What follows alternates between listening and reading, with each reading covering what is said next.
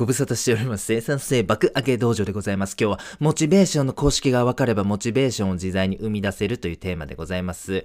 はい、目的、エネルギー、小さいタスク、これ意識していただくと、あなた、モチベーションにこと書かない、モチベーションに困らない人生のせ爆誕でございますね。はい、ということで、今日はですね、モチベーションを生み出す方法をご紹介いたします。まず前提といたしまして、モチベーションを生み出す方程式から見てまいりましょう。目的プラスエネルギープラス簡単なタスク。これがモチベーションを生み出す方程式なんですね。えー、 repeat after me 目的プラスエネルギープラス簡単なタスクでございます。それぞれ深掘りしていきましょう。まず目的でございますね。これ紙に書くのがいいです。受験生であれば志望校合格とかですよね。転職する方であればホワイト企業に就職とかそんな感じでございますか？デスクとかね、トイレのね、えー、ドアのとこと、ところとかですね、こう目につくところにですね、えー、紙に目標書いたものですね。これを貼っといてください。そして次、エネルギーですね。これ、エネルギーってちょっと抽象的な概念なんでございますが、具体的に言いますと、体と心、これを健康に保つということでございます。体であれば、健康的な食事とりましょうと、えー、適度な睡眠とりましょうと、しっかり運動習慣持ちましょうということでございます。心であれば。はい、え瞑想しましょう。そしてね、考え方をあなたにインストールしましょう。例えばカルマの法則とかね、これを知るだけで怒りってね、全然生まれないようになる、こんなカルマの法則とか、いろんなね、こう人生を良くしてくれる考え方ってありますよね。それをぜひインストールしてみてくださいね。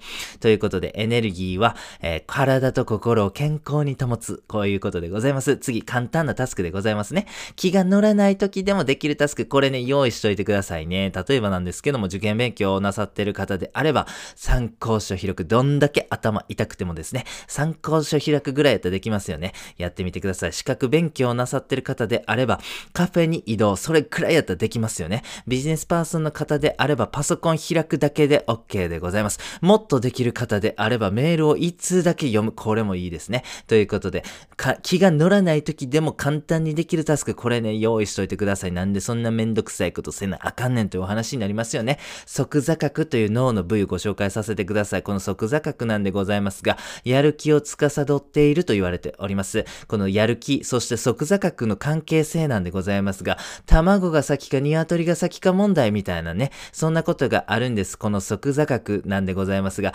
行動すると活性化するという性質がございます。つまりどういうことかと申しますと、私たちが何か行動することによってですね、即座角が活性化します。そうすると即座角からやる気と言われるものが出るんですね。で、そのやる気が出ることによって僕たちはもっとその行動をしたくなると。そして行動することによってもっと即座角が刺激され、活性化され、もっともっとやる気出るということなんでございますね。つまり、僕たちのやるべきことは、どんなに気が乗らなかったとしても、ちょっとだけでも動くということでございます。そうすると即座角さんがもう勝手に暴走し始めますからね。えー、そうなったらやる気こっちのもんということでございます。皆様。もう覚えていただきましたよね。目的、エネルギー、簡単なタスクですね。これをしっかりコントロール下に置くことによってですね、僕たちはモチベーションを無限に生み出すことができるという内容でございました。最後にやってみようのコーナーでございます。モチベーションの公式が分かればモチベーションを自在に生み出せるというテーマでございました。もう覚えましたよね。目的、エネルギー、小さいタスク、この3つでございますよね。最後にやることを確認しましょう。目標を紙に書いてくださいね。志望校に合格するぞとかね。ワイト企業に転職するわよとか、家族の中を修復するんだみたいな感じでございます。目標紙に書きましょう。これね、もうなんかバカバカしいと思ってしまいますけど、めちゃめちゃ効果ございますからね。次、エネルギーでございます。